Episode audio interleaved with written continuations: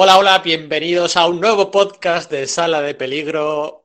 Todo lo bueno se acaba, lo malo también, pero en este caso acaba la serie, la miniserie Historia del Universo Marvel de Mark Wade, Javi Rodríguez y Álvaro López, donde han dado el, bueno, el do de pecho y todo lo que pueden dar para, para, para recontar toda la historia del universo Marvel, ¿no? Los grandes hits, los grandes éxitos. Y como sabéis siempre, aquí en los podcasts de Sala de Peligro, pues hacemos nuestra particular lectura en directo o, revisión o, ponernos nostálgicos, ponernos un poquito así la, la, la, fibra más moña recordando pues estos sucesos, ¿no?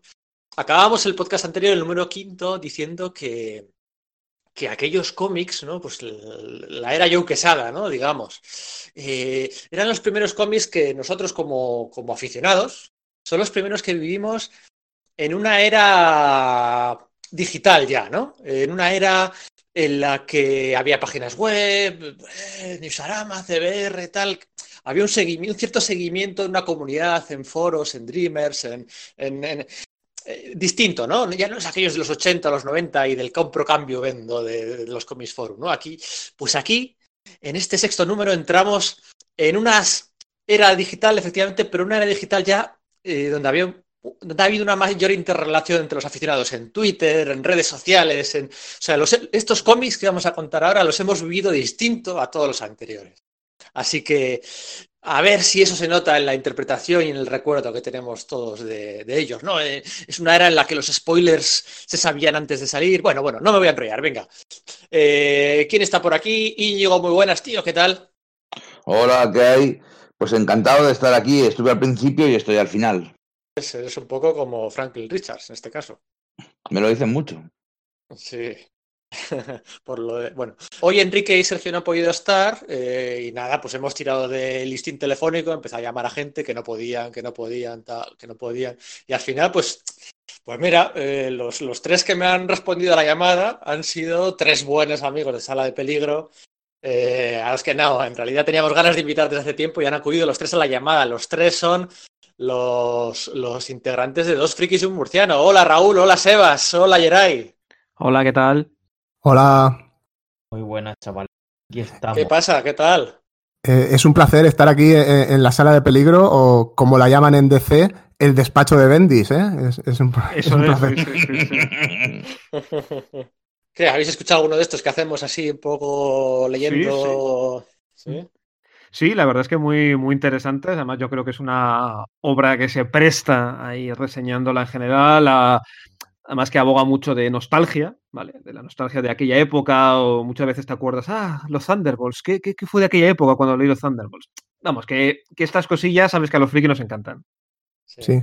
Oye, a mí me encanta que, no, que, nos proporcionéis una manera de leerlo con alguien, o sea, leer nuestras grapas con alguien. O sea, yo estoy enganchado a este formato que tenéis. Yo tengo que reconocer que, que no, que no había escuchado ninguno de estos programas leyendo el cómic y que me lo he leído hoy eh, del tirón. Eh, bueno, menos el último que vamos a comentarlo ahora. Y, y me lo voy a escuchar porque me, en la miniserie, por lo, por lo, menos estos cinco primeros números, me ha fascinado, me ha parecido una pasada, una maravilla.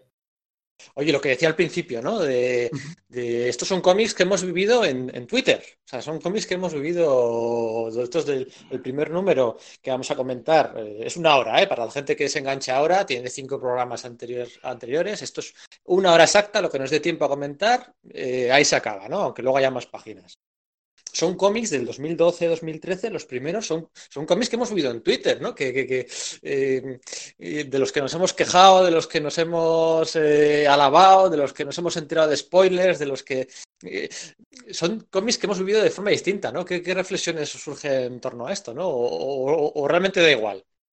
Bueno, ya es que las redes sociales ya por aquella época me acuerdo que justo cuando llegó, bueno, justo unos años antes, con Civil War ya había llegado Internet pero ya esta es la década de las redes sociales. Es la década de, que los spoilers se filtran con una facilidad enorme, que hay muchas veces con muchas opiniones la gente intenta ser el primero en disparar, ya que muchas veces suele ser el que acierta, o por lo menos la voz a seguir. Y la verdad es que, bueno, pues una época con sus altos y con sus bajos en general. Sí, bueno, también llegó la obsesión de las editoriales por hacer notas de prensa y entrevistas eh, spoileando sucesos que iban a ocurrir en cómics que aún no se habían publicado, ¿no? O sea que también entramos en ese territorio un poco. Sí, sí, sí, por eso, por eso, sí, sí. Que esto antes era, te podía spoilear el profesor Loki, a veces, pues de forma un poco mm, metepatas, pues te podía spoilear eh, lo que podía pasar en la grapa.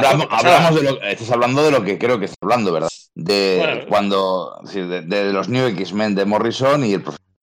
En el, en el número en el que se aliado de Magneto se destapaba que Xorn era Magneto en la última viñeta Resulta que en el correo, en el primer párrafo, lo decía, para joderte toda la lectura del TV. Ah, bien. Sí, sí, sí. Maravilloso. Sí, pero, también, también al final, eh, comentaba Yaray, creo, ¿no? La opinión, ¿no? O sea, muchas veces, eh, cuando éramos pequeños, nos hacíamos una opinión de lo que nos gustaba y de lo que no nos gustaba nosotros mismos. Nadie nos condicionaba.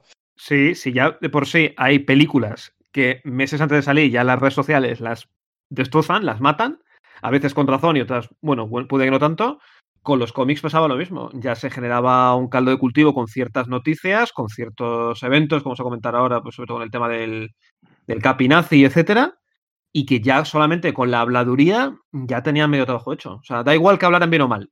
Ya con que hablaran ya vale.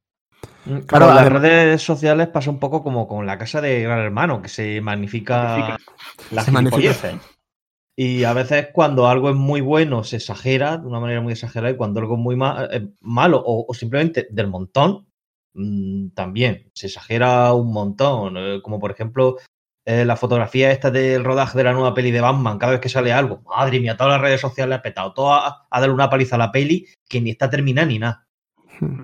Y yo creo que la experiencia, la experiencia lectora también ha cambiado un montón, porque claro, si vas a leerte un cómic que ya te han anunciado hace una semana, que es el cómic en el que se muere eh, el Capitán América, por ejemplo, tú tienes una opinión respecto al hecho de que se vaya a morir el Capitán América, pero no tienes la opinión sobre la historia que lleva a la muerte del Capitán América. Claro. Entonces. poniendo, un ejemplo, poniendo un ejemplo concreto de lo que vamos a ver. Eh, lo de los inhumanos. Ahora vamos a entrar, ¿no? El, primer evento, eh, Infinity, ¿no? Ahí surgieron las nieblas terrígenas, aquellas, eh, los, inhumanos por movidones eh, cinematográficos, era lo que quería promocionar Marvel, ¿no? A costa de, bueno, dejar en un segundo plano a los X-Men. Historia súper reciente, ¿eh? Historia reciente de Marvel. sí. todos íbamos ya con una predisposición, yo el primero, con una predisposición a que no nos gustara eso. Ya. No, no, no, queríamos, no queríamos, no queríamos que Marvel eh, primase a los inhumanos antes que a los X-Men.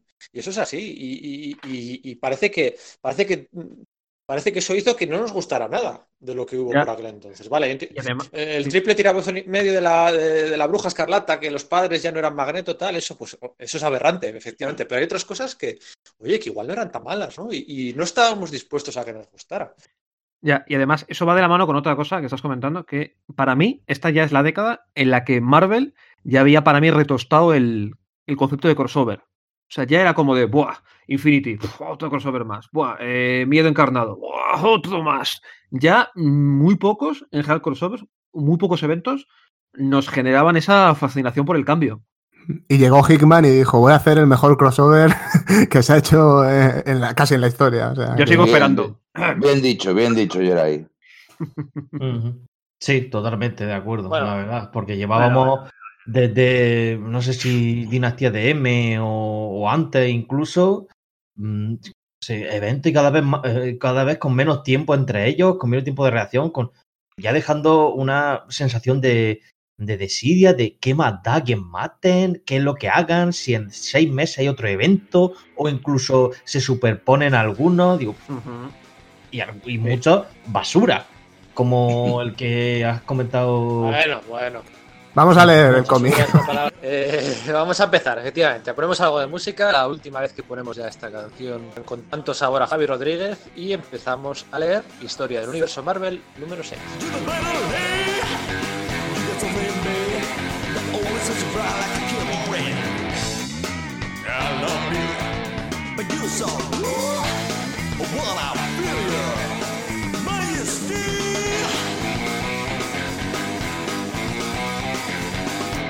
You Tudo para You diga-te ao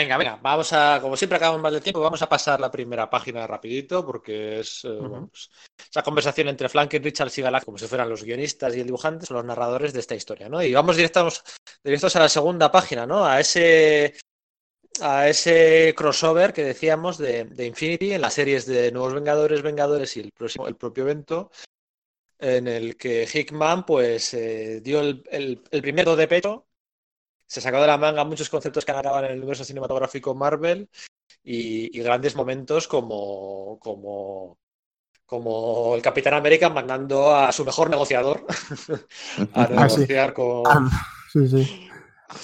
a mí me viene, me viene eso a la cabeza, pensando en, esta saga, me viene solo ese, ese, momento a la cabeza, que además luego también podríamos decir que originó la llegada de Thor a Wakanda un poco. y, es que fue épico leer eso. La primera vez que lo leí yo estaba flipando con ese momento para, para mí para mí es mejor el momento en los cómics, ¿eh? mucho mejor. sí, sí, sí, claro, obviamente. Llegando desde que, que, lo lanza y da la vuelta a la, estrella y pues, ese momentazo para mí es, es insuperable. ¿eh? y encima que levanta el martillo, levanta Mjolnir y todos los que levantan, los que están delante de ellos son los, los Kree, los inquisidores Kree, y también levantan sus martillos. sí. sí, sí, sí. Thor es un personaje que se usa, mm, sirve mucho para conseguir momentos molones, más que en historias largas y tal, pero para conseguir momentos impactantes cuando lo cogen escritores así en Los Vengadores y en estas cabeceras. Sí, Hickman no podía evitar escribir momentos chulísimos para, para Thor. En todos los números de esa miniserie, incluso cuando ya volvían, habían vencido a los constructores y volvían a la Tierra para luchar con Thanos, se marcaban momentos guapísimos de pues Thor hablando con, no me acuerdo quién fue, eh, Mancha Solar, alguno de esos, van diciendo esto va a ser la leche, esa pelea de tu vida, todo súper épico. Sí, además que yo creo que también todo lo que fue la etapa de, de, Hickman, sobre todo al principio, era un poco volver a traer esa épica a los Vengadores. Porque vale que habíamos tenido varios grupos, bueno, habíamos tenido historias mejores o peores, pero era traer, volver a traer a Marvel historias más grandes que la vida por así decirlo. abandonar un poquito lo que son los héroes urbanos, que si los nuevos Vengadores de Luke Cage, ya volver a, volver a entrar por la puerta, pero a lo grande. Estamos hablando de la Marvel, de la Marvel de Axel Alonso, ¿no? Con, con muchos recortes, eh, recién, una Marvel recién adquirida por, por Disney, ¿eh? acordaros. Eh, con muchos recortes en personal, eh, en el que les exigieron, pues eso, duplicar las, la, la, periodicidad de las series más vendidas, eh, y la que, pues fíjate, Brubaker lleva con el Capitán América ocho años, Bendis en Los Vengadores, ocho años. Em, en Thor, que había estado en Thor antes de, Jason Aaron, fíjate, casi ni me acuerdo. Straczynski Fraction. Fraction, sí. Straczynski Fraction, cinco años. Em, la Roca y, y, Matt Fraction en Iron Man habían estado siete años. O sea, eh, bueno, Dan Slott estuvo, estaba en Spider-Man cinco años y luego estuvo otros cinco. O sea, era un momento de inflexión, de cambiar. Era un momento súper de inflexión, ¿no? Muy peligroso para mí. Yo recuerdo Marvel, Marvel Now como un momento en el de sillas rotatorias en las que, bueno, pues los que llegaban, yo creo que tenían que tener mucho vértigo, ¿no? Rick Remender eh, cogiendo al Capi o, Hickman. Y, yo creo que no salió ni tan mal, ¿eh? No salió ni tan mal aquel. Lo Jason Aaron en Thor. Em, eh, bueno, lo de Kieron Gillen en Iron Man, un poquito así, pero acertaron bastante en, Marvel Now. Yo, yo firmaba eso ahora, ¿eh? Sí, a mí me funcionó Marvel Now, me funcionó bastante bien. Luego ya cuando han recurrido a lo mismo de sacudir todos los equipos creativos de todos los títulos, no les ha ido funcionando. Cada vez les ha ido funcionando peor, creo yo. Pero por entonces les funcionaba muy bien. Además, Axel Alonso trajo mucha diversidad y muchos personajes nuevos que para mí, aunque parece que las ventas no acompañaron, eh, ya forman parte de, de algunos de, de, las mejores galerías de superhéroes del universo Marvel. Claro, esta misma página nos hace la presentación de Miss Marvel, de Kamala Khan, que vino a raíz del evento Infinity, de, Infinito, cuando se liberaron las nieblas terrígenas. Kamala Khan pues, se destapa sus poderes y a mí es un personaje que me encanta y creo que es un personaje fundamental para la Marvel del siglo XXI. Para, no, no, para los señores de 40 años como yo, sino para los chavales y chavalas que vienen en adelante y que van a ser un referente para ellos. Sí, además que ha generado, que ha generado pozo, porque ahora mismo, de hecho, han anunciado que van a sacar un videojuego de origen de los Vengadores y la van a poner a ella. De hecho, con los Vengadores originales. Y además que es también, fue aire fresco en el sentido de contar la historia porque digamos que su origen o la concepción de sus poderes o su historia no viene a partir de una, de una desgracia personal. No ve morir a sus padres, no muere su tío, no... Ya me entendéis, ¿no? Sí, viene de una, de una desgracia colectiva, que fue lo de los inhumanos, que nos pasó a todos esa desgracia, ¿no? ya, pero ahí tienes razón. El hecho de que aquí se hayan quitado la bueno, de vamos a cargarnos a alguien eh, para que ésta diga, hoy tengo que usar mis poderes para. No, no, no, no. Ella es fan de la Capitana Marvel y dice, pues yo ahora que tengo poderes, voy a hacer una superhéroe. Claro, como Wally West. Yo creo que es la Spider-Man de, actualmente de Marvel, de esta, nueva, de, esta nueva generación de superhéroes, básicamente. Y además originó que esto se convirtiera un poco en la Marvel Benetton, ¿no? Que hubiese muchos colores diferentes y eso yo creo que le vino súper bien a los cómics en aquel momento. Sí, a pesar que. Lo de, Benetton me hace mucha gracia, ¿eh? Porque ya siempre lo ha sido, siempre. siempre el, el, X-Men número uno de Len Wayne y, Dave Cockrum, eh, ¿qué era? Eh? Siempre lo ha sido, siempre lo ha sido, pero en esta etapa yo creo que se nota la intención de, que los, los superhéroes principales tengan sustitutos eh, de, muy diversos. Hmm. a pesar de que para mí, yo, yo, creo que no ha tenido ahora mismo, por lo menos, yo no lo estoy siguiendo, la etapa de Saladin Ahmed, creo que es, no siento que esté teniendo la misma fuerza que, que la anterior, anterior etapa, vamos.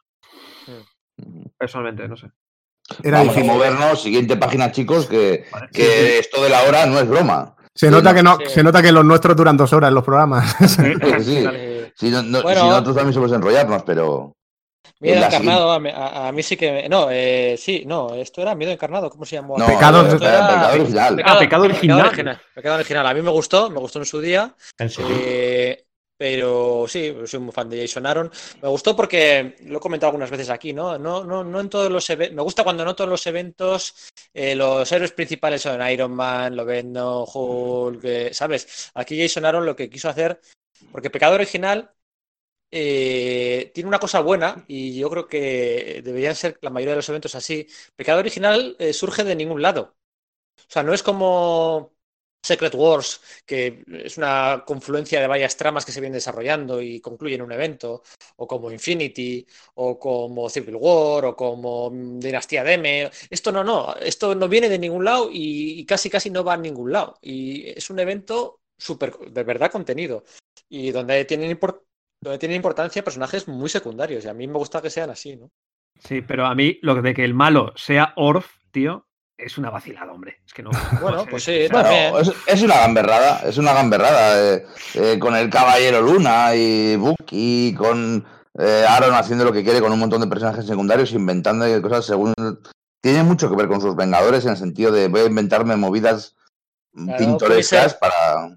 Punisher con Mapache Cohete, Pantera Negra con el Doctor Extraño. Sí, sí, a mí, a mí sí que me gustó. ¿eh? Lo que pasa que, que, bueno, pues desde entonces a Nick Fury le hemos visto en tres, tres o cuatro cómics, poco más.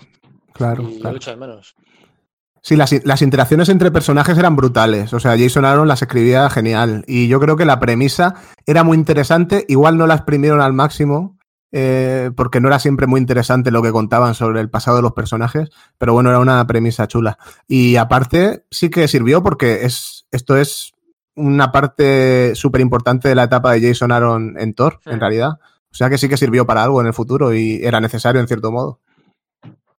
Sí, aquí el hijo de Odín desaparece por un lado del escenario, ¿no? Y aparece por otro, pues está Thor que lo que decía en Twitter, ¿no? Estuvimos meses y meses y meses. Eh, la página web CBR, 11 eh, posibles candidatas a ser hmm. la nueva Thor, o quién será, quién no será. Estuvo jugando al, gato y al ratón. Es lo que decía, ¿no? De, vivirlo de otra forma, ¿no? Y, bueno, pues al final, pues, pues guay, ¿no?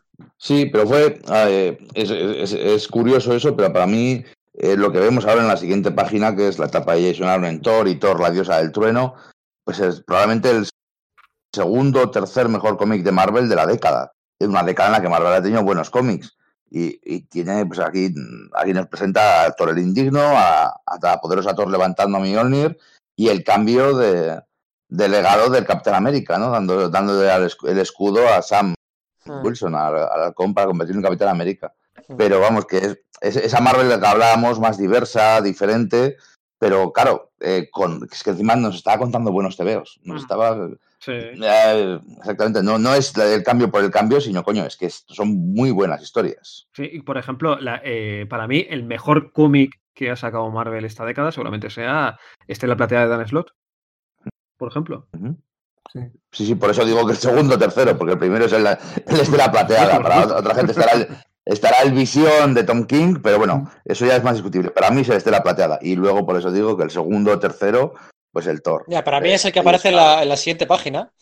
Eh, porque la tapa de Dan Slott eh, tiene, bueno, tiene altibajos, pero lo de Superior Spider-Man, de verdad, es, vuelvo a lo mismo, vivirlo mes a mes y ver cómo. Fue, tremendo, tío, fue tremendo. fue tremendo. Eh, o sea, cómo, cómo guardaron el spoiler bajo llave. No, no, no, no, no. Nadie se lo esperaba de verdad. no lo, no lo, no lo, no la jodieron, vamos, o sea, que, que, nos lo tragamos hasta el último momento, ¿no? Y, y, yo lo disfruté mucho, ¿no? Esos 30 números de Superior Spider-Man, cuando vuelve Peter Parker y se enfrenta al Duende Verde, ¿no? Que le hace, que le hace una broma, le dice, ¿cómo era? Se ríe de él y le dice como que el bolso, que llevas, vaya bolso más feo llevas para guardar las calabazas explosivas aquellas. Y, se queda el Duende Verde, se queda el Duende Verde así quieto porque claro, el Verde sabía que estaba el, Doctor Octopus en la mente, ¿no? Se queda así quieto y dice, oh, eres tú, y sale corriendo.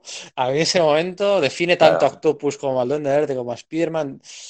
Y, es que es, el, el, el, superior de verdad, Peter Parker. Exacto. Para, para mí esa sí que es la, la etapa, pues mira, por encima de la visión, la Plateada, Thor, Secret Wars y de todo. Para mí, para mí, el ojo de halcón de, para mí es esta etapa, ¿no? Es la que define a Marvel. Además, no sé cómo lo veréis vosotros, eh, eh, una Marvel que, llega un momento en el que decide que, que, Spider-Man ya no va a ser de un tipo de perfil de lector concreto, ¿no? El Spider-Man tiene que ser de muchos perfiles de lector en, la línea de la diversidad y empiezan a meter a, a, Seda, a hmm. otra Spider-Woman, a Miles Morales, a ya, todo el mundo va a tener su propio Spider-Man, ¿no? También es, es, arriesgado, ¿no? Por lo que decía Íñigo, los cuarentones que llevan leyendo lo mismo, pero yo creo que les ha salido más o menos, más o menos bien. Sí, a mí, a mí lo que me pasa con esta historia de Superior Spider-Man y con la de la Jane Foster Thor y con muchas de las colecciones de esta etapa es que al final, aunque sean otros personajes los que cogen el manto, me ayudan a comprender mejor a los anteriores. O sea, Superior mm. Spider-Man es una guía sobre qué es ser Peter Parker en realidad. Em, y, por eso es tan buena historia de Spider-Man, aunque el protagonista en realidad parece que no sea Peter Parker. Eh, y yo creo que es lo que acertaron en esta oleada, de títulos, que todos los, los que recogían el manto de otros superhéroes te ayudaban a comprender mejor la figura del superhéroe que daba título a la colección. Eso te dejo sin palabras. No, es verdad, al final eh, Dan Slott juega eso, ¿no? Luego cuando convierte a Peter Parker, le convierte en un Tony Stark 2.0, eh, sirve para eso, ¿no? Para eh, analizar a, Peter, ¿no? Cuando crea al Sidek aquel, a Alpha. Exacto, sí, también. también sirve para, para, contrastar a, lo que hace Peter Parker, Peter Parker y, y no el otro, ¿no? O sea, siempre es contrastando a través de varios, poniendo a Peter Parker en otra situación distinta, sirve para, para, para pues ensalzar la, la, esencia del propio Spider-Man, ¿no? Eso yo creo que es muy ha sido muy, muy inteligente Dan Slott, más allá de nostalgia y de épico. Exacto, sí, sí. Por eso duró tanto, básicamente, porque sabía eh, siempre en torno a la figura de Spider-Man buscar nuevas perspectivas para enseñarte eh, lo de siempre, la buena persona que es Peter y por qué se dedica a esto, por qué es responsable. Bueno, pues venga, vamos a pasar de página. Eh, vaya página doble, señores. Qué chulada. Qué chulada, sí, sí. Además tiene. Las guerras secretas. Sí, tiene un toque, un toque ahí a lo. A lo esa que el color también un poco más pálido, quizá. Y que a mí se me agolpan los momentos en la cabeza de estas sagas, que no sé cuál es. No sé cuál es mi favorito realmente. Es que, claro, es que las Secret Wars tienen momento tras momento, cada número tiene varios momentos para el recuerdo, ¿no? De cuál más guapo. Sí, yo, sé que a Pedro le gusta mucho Pantera Negra con el guantelete infinito, o Pantera Negra que durante tres años se nos había dicho que era el rey de los muertos, mm. y en esta serie comanda a los Marvel Zombies, o, el Galactus, el Aldo, bueno, pues tantas y tantas escenas y tantos y tantos momentazos, Groot creciendo en, en, el, en el árbol del mundo, ¿no? Para mí, el momento más grande de Secret Wars es el enfrentamiento final y definitivo entre Red Richards y, y Víctor Von Muerte, en el que Víctor admite que, que sí, que es que Richards lo hubiera hecho mejor, que realmente Richards es, superior a él y, él y hubiera sido un mejor dios que él. Es que esto, esto es la endgame de, de, los cómics, al final. Es lo más parecido a, a, ver endgame que puedes ver. Y en los cómics que no hay presupuesto, que hay miles de años de historias de las que tirar. Y es como si ciertas historias que llevamos años leyendo llegasen a su conclusión aquí. Como tú has dicho, la relación entre Mr. Fantástico y el Doctor Muerte. Aquí está pre precioso ese momento y todos esos momentos épicos. Y a mí me parece es que mm, el evento más emocionante que he leído en mi vida, aunque bueno, claro, yo eh, es que este es el que más he vivido así en directo y tal. Mm, además que tiraron de muchísima nostalgia con un montón de miniseries. Yo de hecho tengo bastante recuerdo de esta del Escuadrón Siniestro, de, con dibujos de Carlos Pacheco, que era bueno un auténtico canto de amor a, a este grupo del que yo también soy fan.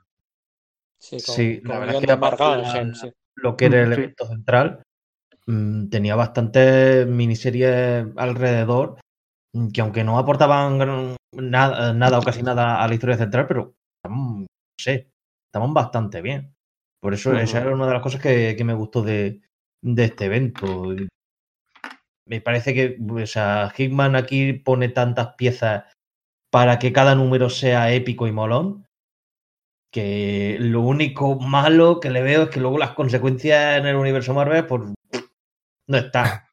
Bueno, consecuencias, acuérdate, con esto se ventilaron el sello Ultimate. Si te parece poca consecuencia, sí, cierto, cierto. estamos hablando sí, bueno, de un sello. Bueno, claro, es que aquí no se ve todo. Bueno, eso lo llevaba ya muerto, madre mía.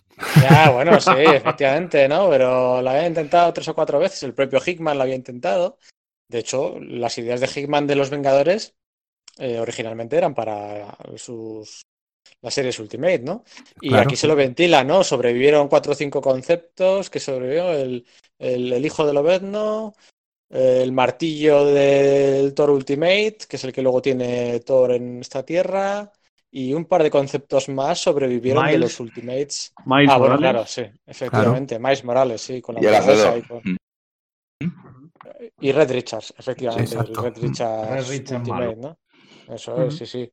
Y aquí, por cierto, yo me acuerdo, ahora que está ahí en el dibujito, que está Mr. Siniestro, es la primera vez que recordaba a Jonathan Hickman escribiendo a Mr. Siniestro y lo bien que lo hizo. Eh, y, y, cada vez que escribía algo mutante, todos bobeábamos, ¿eh? Todos.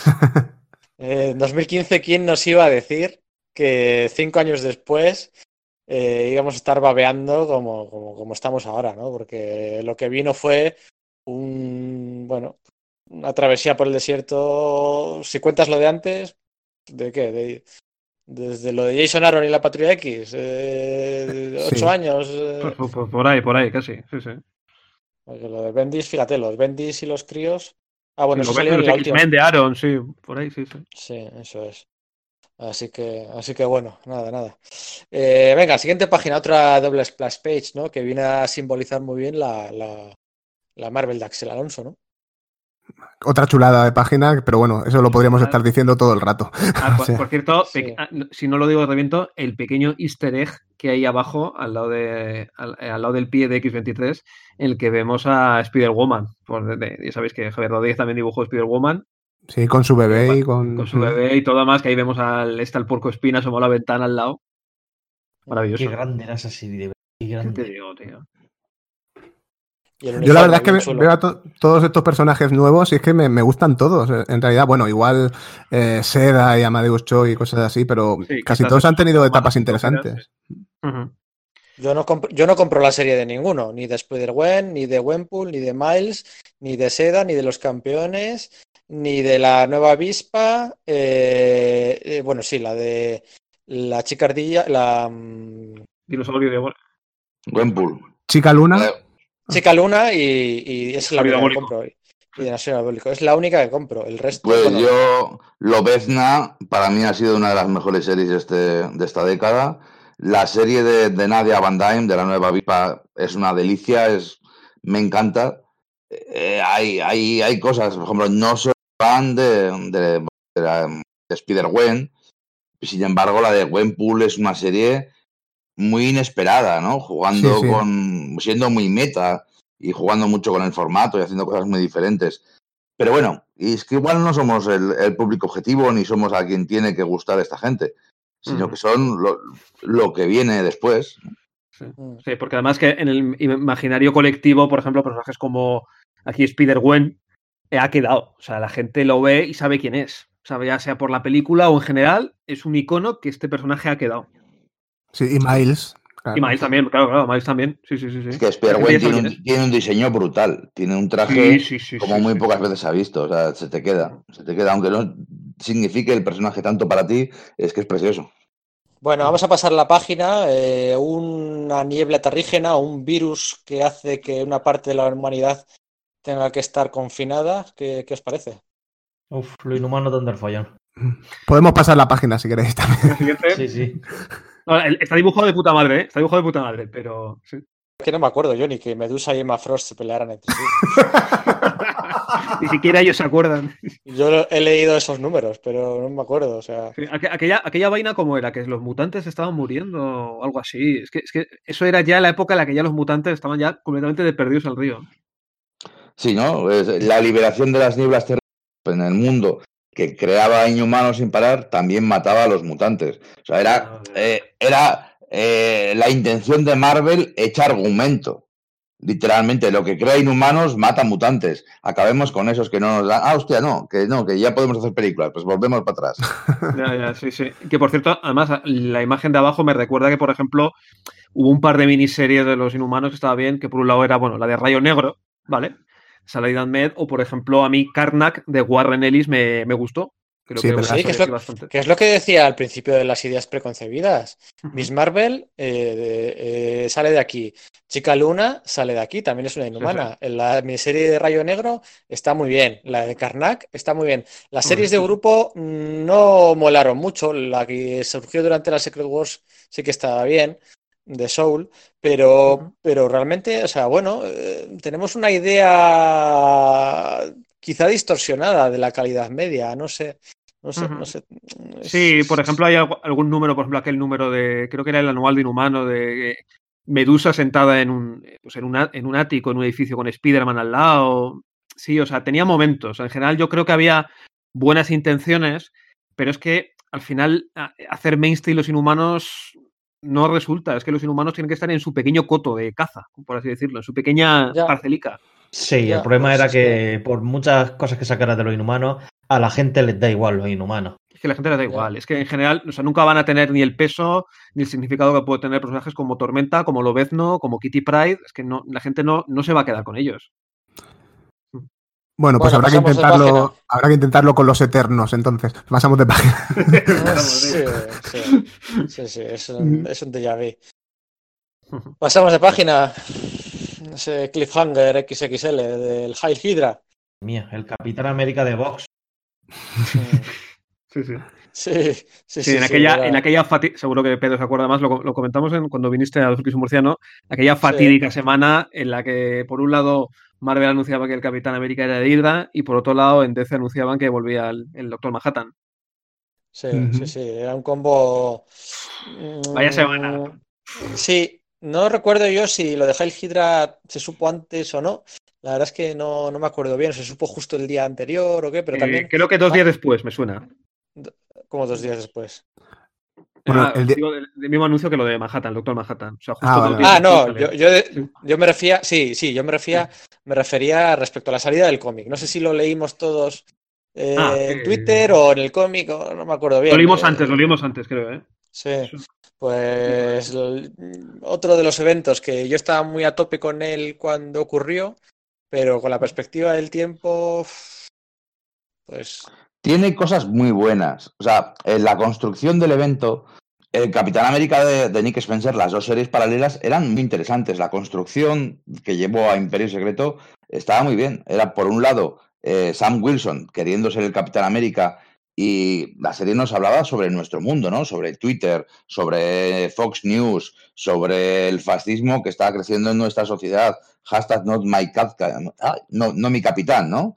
Eh, todas las que, que, vamos a vivir cuando salga la serie de televisión. Y por otro lado, el, la, la, forma de la nueva vida antigua del Capitán América, de cómo convertirse el Capitán América en un fascista. La construcción fue muy buena y el evento en sí tenía cosas muy chulas y cosas bien pensadas, de hecho, mucho mejor pensadas que otros eventos, ¿no? De dónde están todos los superhéroes mientras esto ocurre, porque el guionista normalmente no se preocupa dónde están los superhéroes principales. Tenía cosas muy chulas, pero luego se perdía. El dibujo no era, no era lo adecuado para la historia. Claro, es que además era uno de esos eventos en los que el dibujo como quería sacarlo Marvel cada 15 días, el dibujo se repartía entre cuatro dibujantes distintos, una miniserie de nueve números. Tenías ahí a Steve McNiven, que le llamaban para el primero, luego tenías a Lelin Yu, luego tenías a cualquiera que pasaba por allí, había cuatro tíos distintos haciendo el dibujo. Tú decías, mm, me pierdo, pierdo, no, no, no, no, sé qué está pasando. Y de repente iban a, ver al, al, Ultron Hampim en, en el número 3.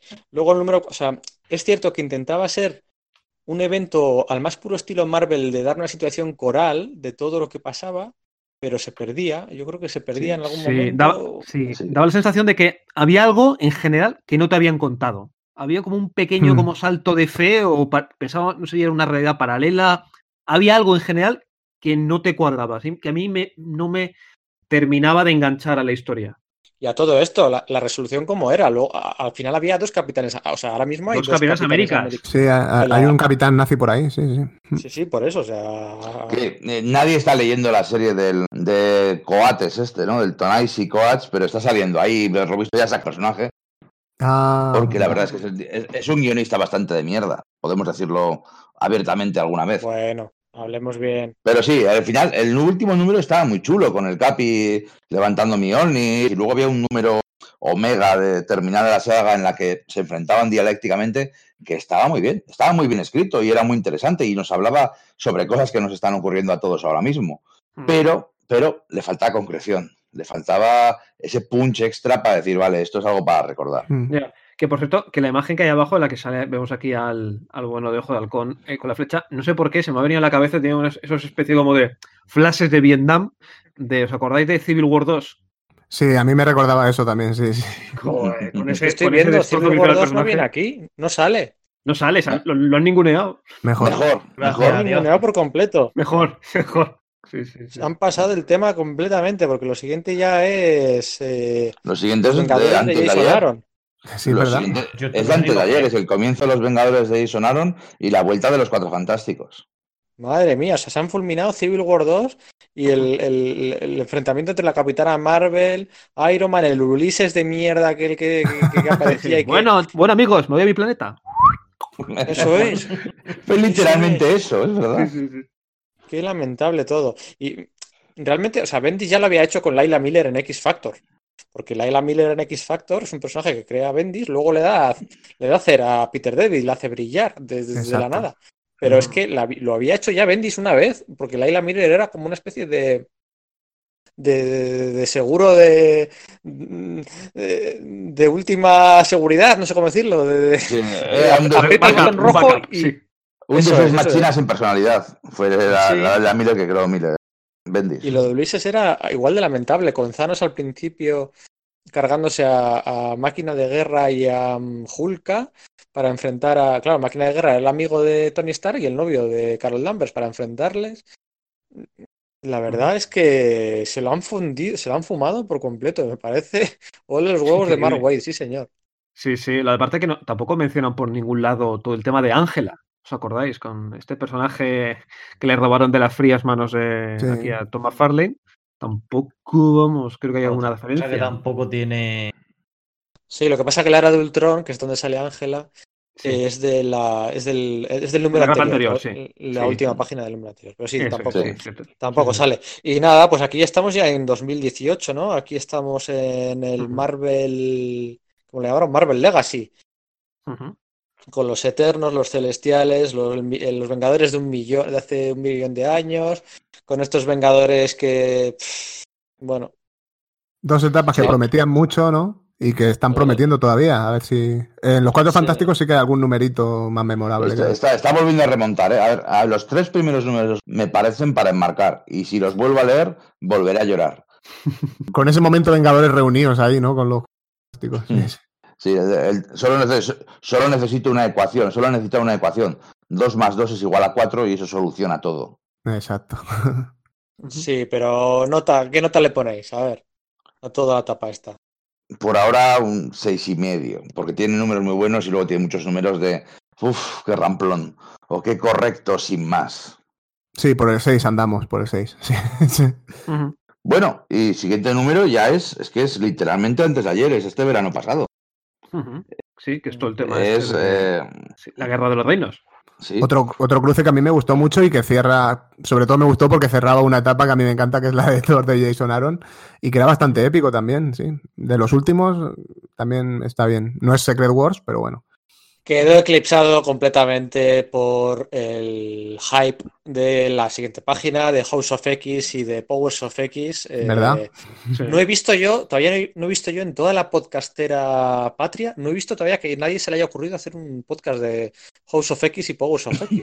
ya, Qué curioso. No he visto, no he visto ninguno. Fíjate que es una idea que yo decía, bueno, pues a alguien se le ocurrirá.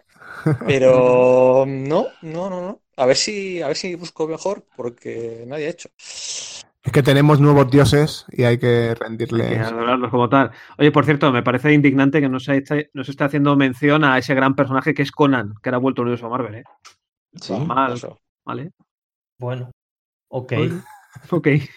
No, ok, no, la Conan es parte integrante del universo Marvel y es una de las razones por las que Marvel sobrevivió a los años 70 en los años 70 los personajes más importantes de Marvel eran Spider-Man, La Cosa y Conan. Sí, sí, es cierto. Y vendía muchísimo. Luego ya vino lo de, lo de Star Wars, pero Conan y el pasado, la, era de Iboria, es el pasado oficial del universo Marvel, que lo hemos olvidado durante 15 años por imposición editorial, pero yo, no, yo no lo había olvidado. Yo estoy muy contento de ver a Conan eh, hablando con gente, conociendo a Frank Castle y conociendo a Electra y conociendo a, la viuda negra. La verdad que los salvajes vengadores están muy bien.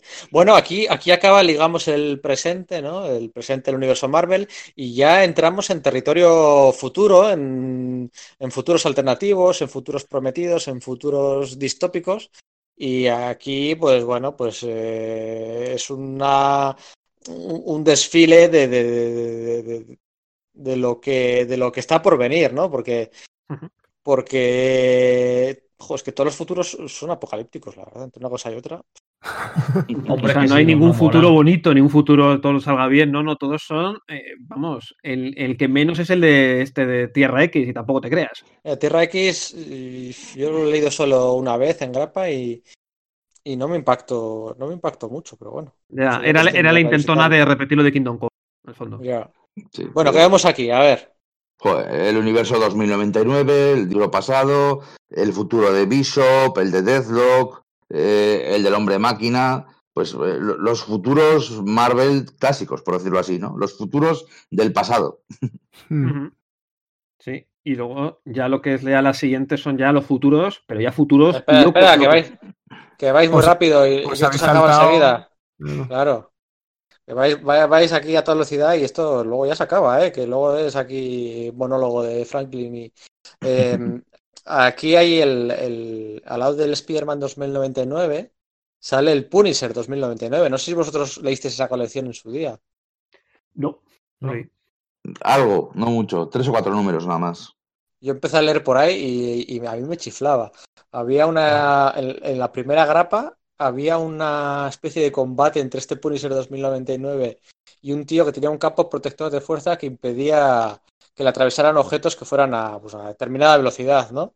Y después de estar peleándose todo el, todo el número, llegaba el Punisher y, le clavaba un cuchillo súper lentamente, lentamente, lentamente, y se lo cargaba y, y, eso a mí se me quedó. Esas cosas que se te quedan marcadas ahí a fuego que nadie más conoce y nadie más ha leído, pero que cuando tienes 13 años te, impactan. y, la guardo con buena paño, la el Punisher 2090. No era ni, ni, de lejos la mejor serie de, de, aquellos 2099. Pues igual era hasta la peor. Estaba muy chula la, del Doctor Muerto 2099. Sí, eso, me dice todo el mundo, que esa, que esa de todas seguramente fuese la, la mejor. Y de hecho, a ver si se anima. Bueno, sería un puntazo que a ver si Panini se anima a editarla.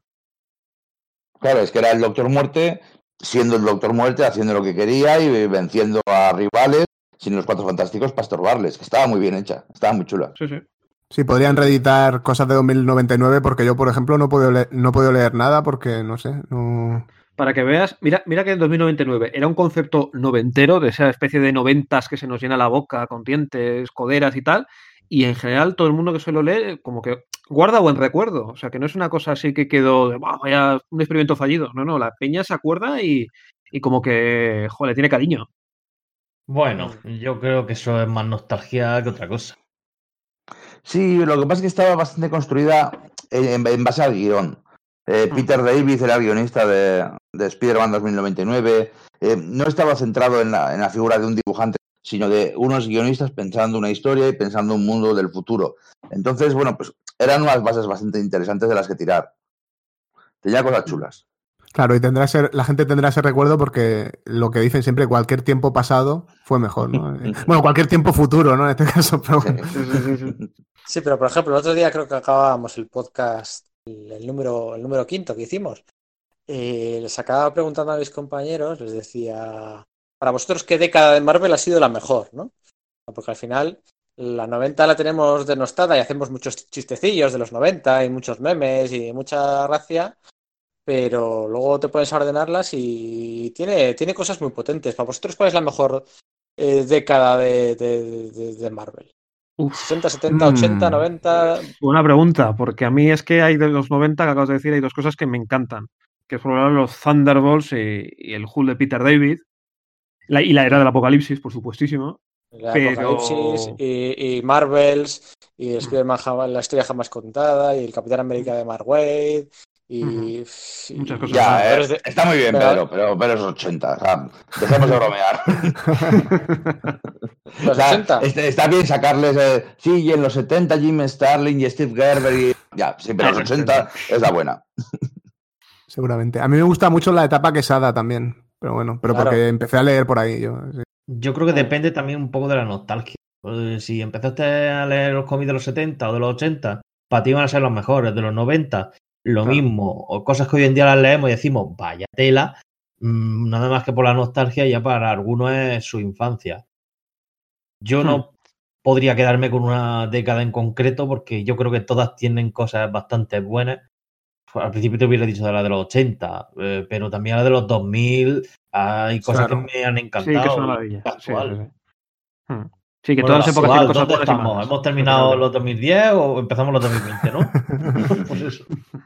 Sí, pero para mí la, la, la, la, era quesada, la era quesada de jefazo, y bueno, ya si incluyes Marvel Knights, que son los dos últimos años de los 90, eh, ya ni te cuento, ¿no? Pero para mí esa le planta cara.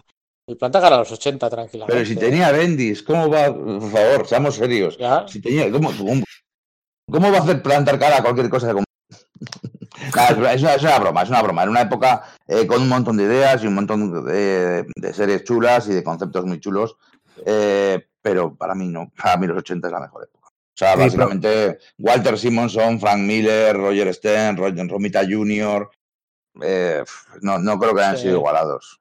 Pero probablemente. Los, Ultimates, los, los X-Men de Grant Morrison, el Spider-Man de Straczynski, el Capitán América de Brubaker, el Iron Man de Warren Ellis y Eddie Granoff. Eh, claro, es que si podemos a decir. Mmm, eh, Spider-Man de Dan Slott, el Ojo de Halcón de, de Matt Fraction, o sea. Eso, eso, eso, eso, es de la siguiente década, ¿eh? Eso no estoy tan seguro que sea de la siguiente década, ¿eh? 2011 o así será el, el o 2012 el, el Ojo de Halcón. El Ojo de Halcón es de 2013. 2012. No, no flipéis, no flipéis. No flipéis porque salió antes que Marvel Now. Hay series como el Daredevil de Mark Wade y, y, y, el Ojo de Halcón de tal, salieron antes de. Sí, el, da, el Daredevil de... era bastante anterior, sí, un poquito anterior. Sí, sí. por eso, por eso. Uh -huh. Pero yo creo que la de Quesada probablemente fue la mejor, una, pues, probablemente fue la mejor para atraer a nuevos lectores sin espantar a los antiguos. Yo creo que fue el que más clavó esa idea de, de los cómics Marvel. Hacer cosas nuevas y que, que, parezcan las de siempre. A ver, lo tengo aquí delante. Sí, nada, 2012, sí, sí.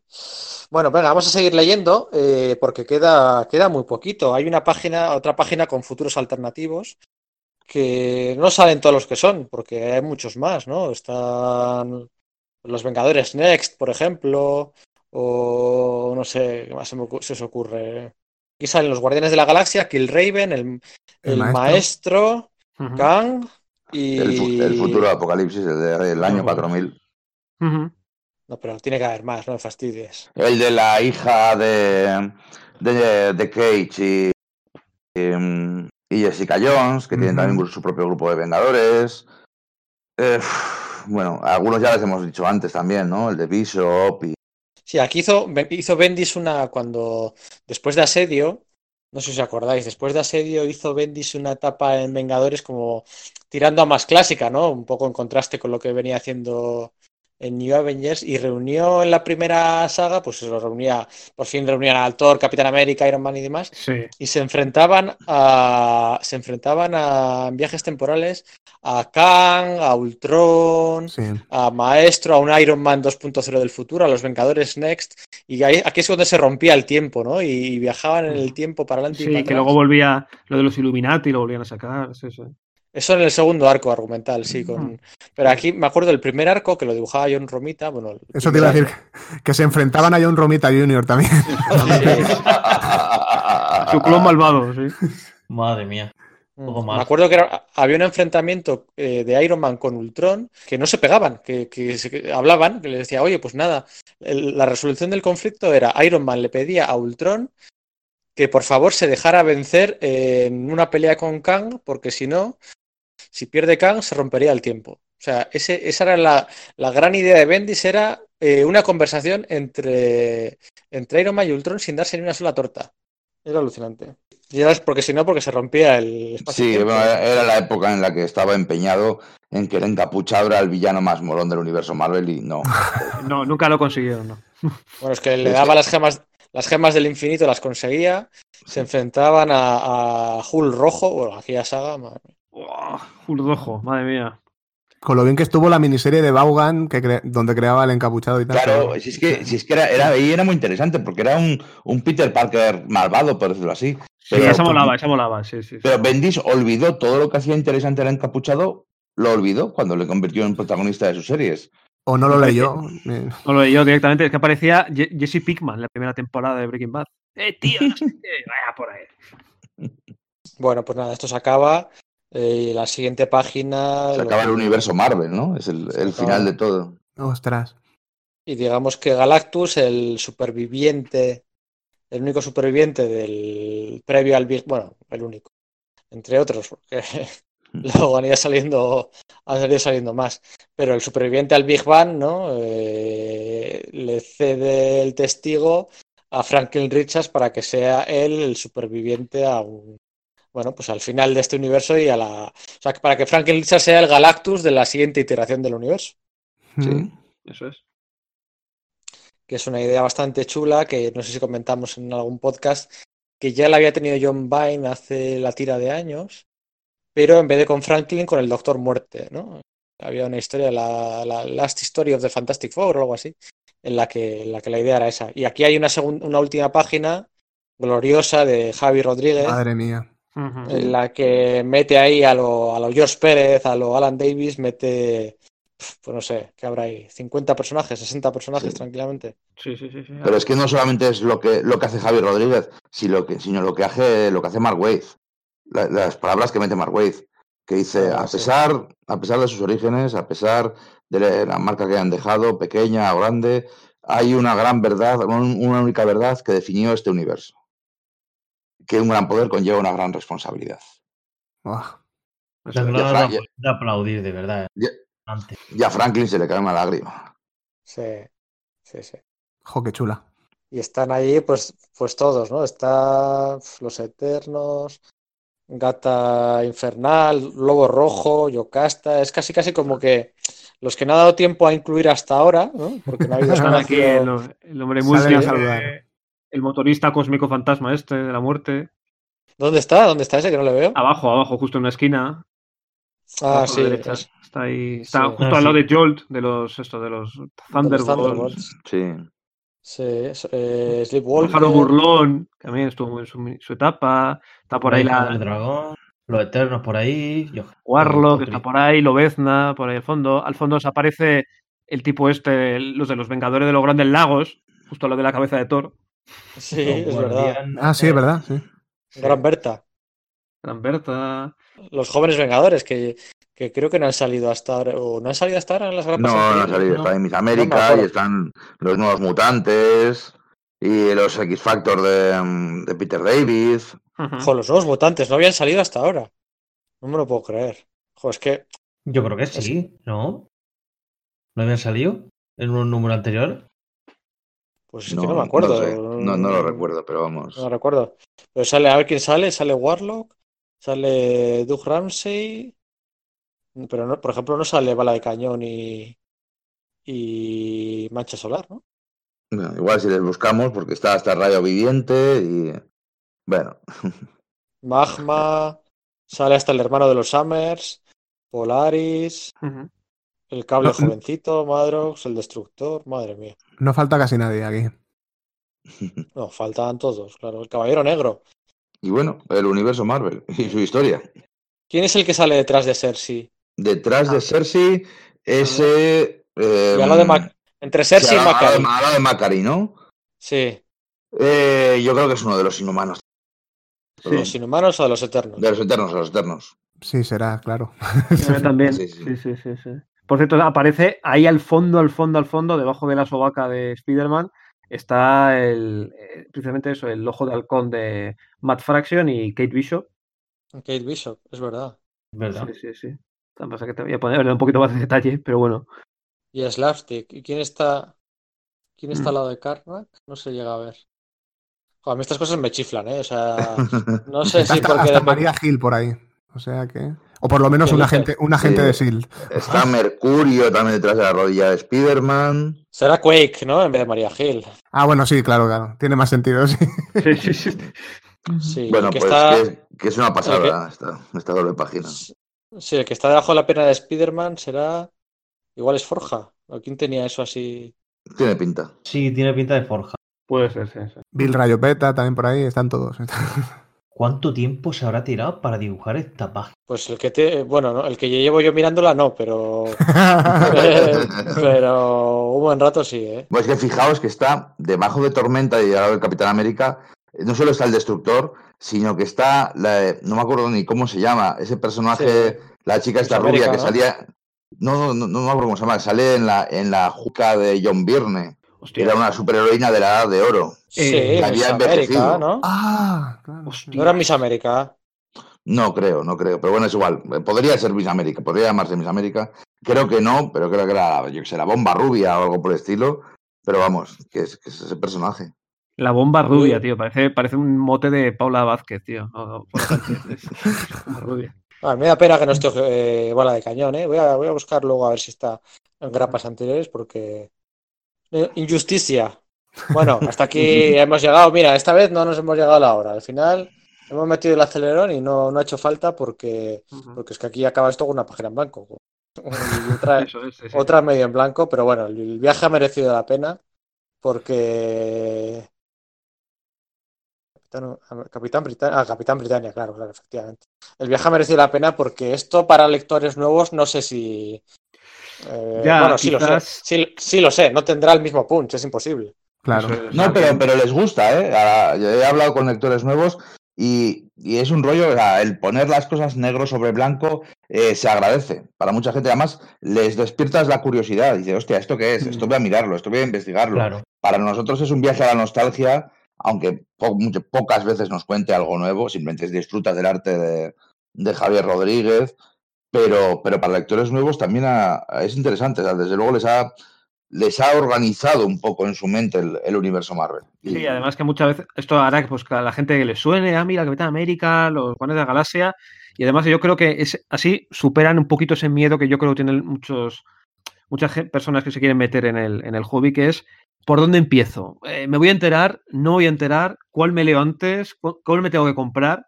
Yo creo que al final con estas cosas, creo que si conseguimos que se enganchen, o sea, que en cualquier momento salten y se pongan a leer, yo creo que ya es bastante. Se, dan cuenta de que da igual, de que solo tienes que coger un cómic, ¿no? Sí, sí, sí. Pero yo creo que como obra de referencia va a quedar. O sea, sin duda, porque además con los apéndices y tal, toda la información que tiene recogida, eh, no sé, por ejemplo, a mí la, edición en español me va a resultar muy útil eh, porque estudio mucho la traducción de superhéroes y tal, para tener las nomenclaturas oficiales de Panini de todo lo que sale y cosas así. O sea, como obra de referencia va a estar ahí, seguro. Mm. Y que mola mogollón. Y está dibujada eh, tremenda. ¿Quién, sabe si aquí de aquí a 10 años igual sale el séptimo número? ¿Quién sabe? Hombre, ya, ya, le han dado un final al universo, pero vete a saber. Claro. No creo. Ya está, ya esto tiene su final. Y la verdad es que que iba a decir es que este tipo de, miniseries que ponen una especie de orden a, a, los grandes eventos o grandes historias del universo Marvel, a los nuevos lectores, esto, esto es oro. Esto es oro. Porque yo, sinceramente, cuando, si alguien ahora me dice que empezó a leer, yo, yo qué sé, tío. Ya, pero mira, decíamos. El personaje que te guste, tírale. O, o es más, gente que, apenas ha leído Marvel, me leo el X-Men de Hitman. Tú tírale. Ahora, que no vas a saber quién es el 80% de la gente que aparece, sí, pero tú tírale. Pero eso pasaba antes también, ¿no? O sea, yo qué sé, antes ibas al kiosco y cogías la grapa que había. Quiero decir, o sea, no sé. Tú tienes que rellenar los huecos y ahora que lo puedes buscar en internet, además, o sea. Claro, claro, pero el problema es que también mucha gente joven empieza primero con los mangas y claro, manga es serie que empieza en el 1 y acaba en el tomo 70 o tomo 13, pero ya está, o sea, está ahí, esa es la historia, no, hace falta más.